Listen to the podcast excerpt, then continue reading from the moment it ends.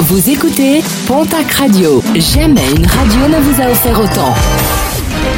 L'information locale à 9h, c'est sur Pontac Radio. Bonjour Jean-Marc Courage Sénac. Excellente matinée et merci de nous avoir choisis.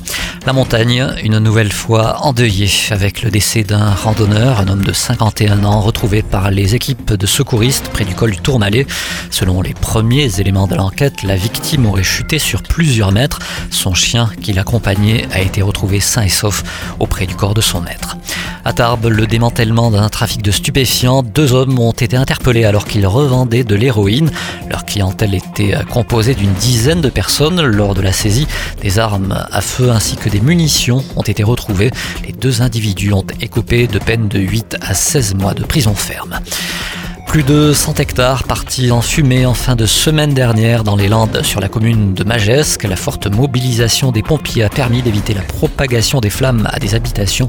Un incendie parti d'un champ en bordure d'un terrain équipé de plusieurs panneaux photovoltaïques. Une enquête a été ouverte pour déterminer l'origine exacte de cet incendie.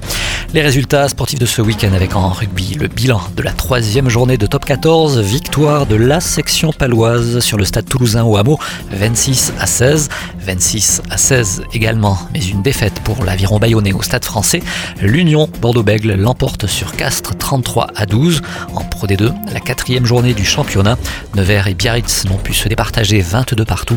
Mont-de-Marsan l'emporte sur Oyonnax 26 à 15. Toujours en rugby, la nationale, défaite d'un petit point du Stade Tarbes Pyrénées Rugby à Blagnac 20 à 19. Dax l'emporte sur Chambéry 35 à 23.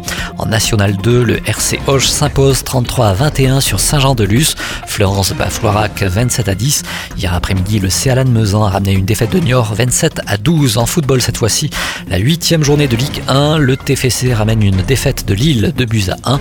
En Ligue 2, victoire du Pau FC face à Valenciennes 1 but à 0 et des Girondins de Bordeaux sur Dijon 2 buts à 1.